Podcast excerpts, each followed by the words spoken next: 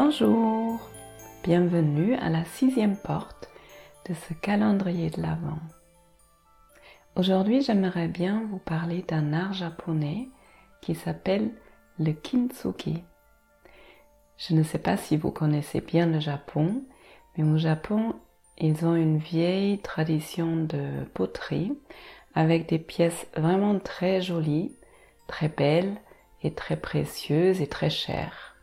Et depuis des siècles, il y a un art qui existe pour recoller les morceaux quand les pièces se sont cassées.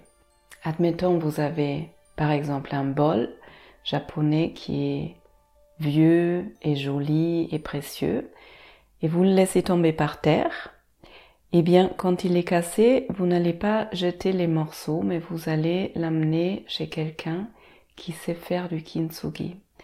Cette personne va nettoyer les pièces, elle va les recoller avec une colle très particulière, et rien que ce processus peut prendre des semaines, voire des mois, parce que cette colle met très longtemps pour sécher.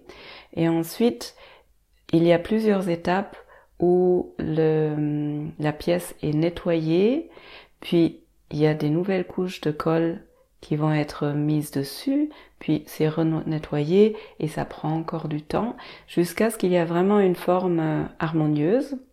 Et la dernière étape consiste à saupoudrer cette colle avec de l'or, avec des feuilles d'or.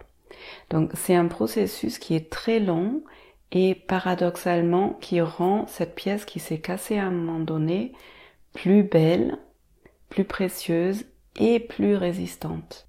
Et j'adore cette métaphore parce que elle parle de la résilience. Pour nous les êtres humains, c'est un peu pareil quand on vit des choses difficiles et quand on trouve des ressources pour traverser ces moments de difficulté, eh bien, ça peut prendre du temps et c'est du travail, mais on peut se retrouver après plus résilient, donc des personnes plus riches, plus belles, avec plus de ressources et du coup plus fortes. Si vous avez envie, vous pouvez taper le mot kintsugi sur internet. Je pense qu'entre-temps, vous allez trouver plein de ressources par rapport à ça, des belles vidéos. Et euh, moi, j'adore cette métaphore, j'espère qu'elle vous inspire. Et je vous souhaite une belle journée et je vous dis à demain.